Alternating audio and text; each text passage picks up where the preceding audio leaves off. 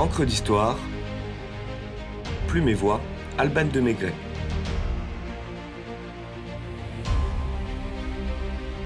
La Statue de la Liberté, un symbole universel made in France.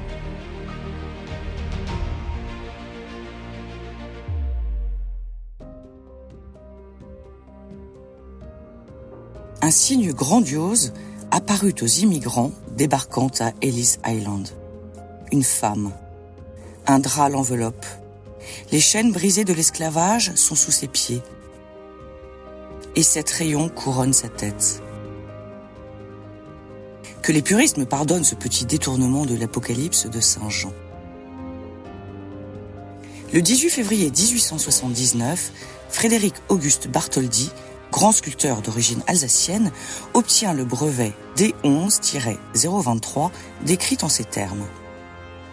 Une statue représentant la liberté éclairant le monde, qui consiste fondamentalement en un personnage féminin drapé, avec un bras levé portant une torche alors que l'autre tient une tablette gravée et avec un diadème sur la tête.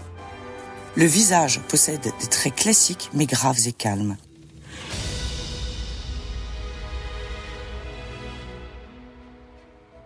Le comité de l'Union franco-américaine, créé en 1875, désire matérialiser l'amitié historique entre les deux pays, surtout après les tensions nées de la prise de position américaine en faveur de la Prusse au cours de la guerre de 1870. Le choix se porte sur la création d'une sculpture monumentale dont la réalisation revient à la France et que la ville de New York accueillera. Bartholdi, auteur entre autres d'une statue de Lafayette érigée à New York et grand défenseur des valeurs démocratiques, est naturellement pressenti pour la réalisation de cette œuvre titanesque. Il confie à son ami Édouard de la Boulay, le grand initiateur du projet.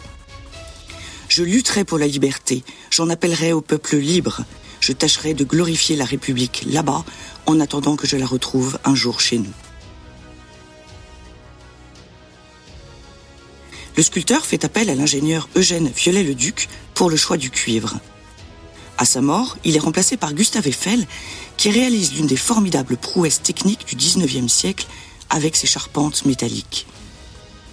Ensemble, ces hommes créent la statue la plus colossale jamais réalisée, haute de 46 mètres, 92 avec le piédestal, et lourde de 125 tonnes d'acier et 31 de cuivre. Son visage est celui de la déesse romaine Libertas, fils de Jupiter et de Junon. Ses dimensions impressionnantes visaient à surpasser celles du colosse de Rhodes, la sixième des sept merveilles du monde antique. Il faut dire que la statuomanie est en vogue depuis la monarchie de Juillet. Quant à Bartholdi, il multiplie les projets en la matière, tant les colosses de Memnon l'ont impressionné au cours de son voyage en Égypte. Son choix pour ériger Lady Liberty se porte sur Beldos Island, futur Liberty Island, au sud de Manhattan, à l'entrée du port de Big Apple et faisant face à la vieille Europe. Si l'on en croit le récit fictif amusé et amusant de Jacques Offenbach, dans Notes d'un musicien en voyage, les travaux pour les fondations du socle ne furent pas si simples pour le sculpteur. Je cite.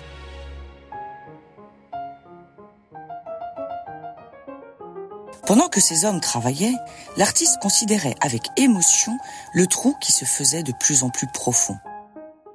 Suivant le fil de sa pensée, il voyait dans ses premiers coups de pioche le point de départ du monument grandiose auquel son nom serait éternellement attaché.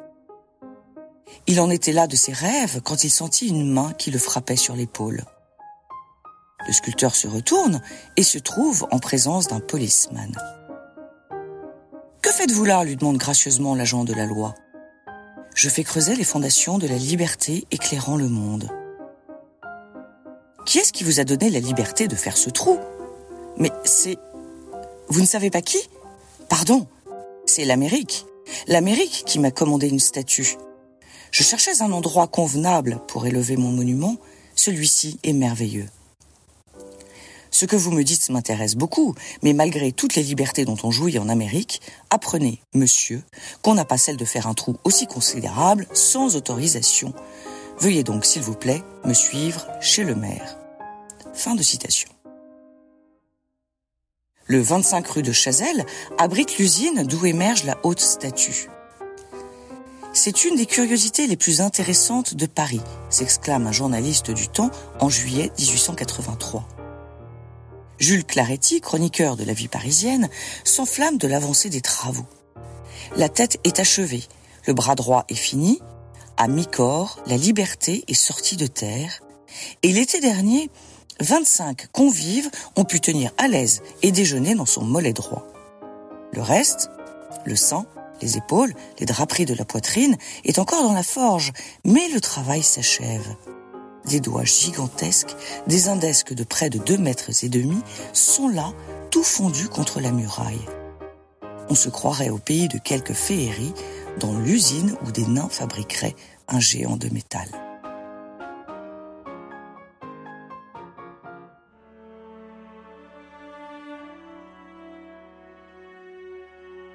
La liberté éclairant le monde est officiellement remise aux Américains à la date symbolique du 4 juillet 1884 à Paris, avant d'être démontée en 350 pièces et chargée sur la frégate Isère en partance pour le Nouveau Monde.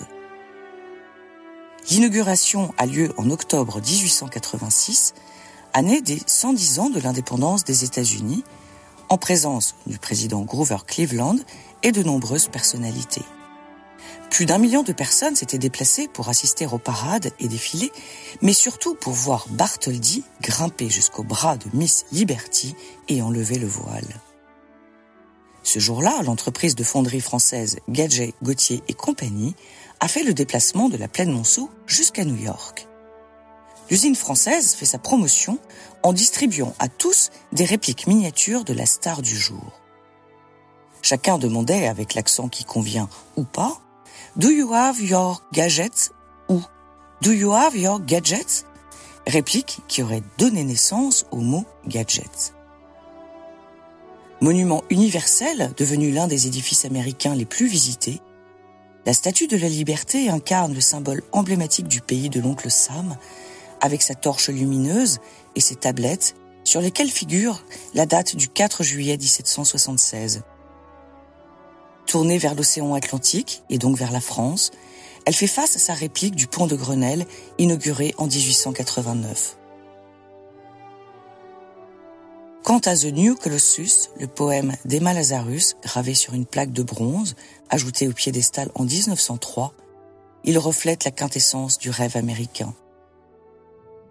Donne-moi tes pauvres, tes exténués, qui en rang pressé aspirent à vivre libre, le rebut de tes rivages surpeuplés. Envoie-les-moi, les déshérités, que la tempête me les rapporte. De ma lumière, j'éclaire la porte d'or.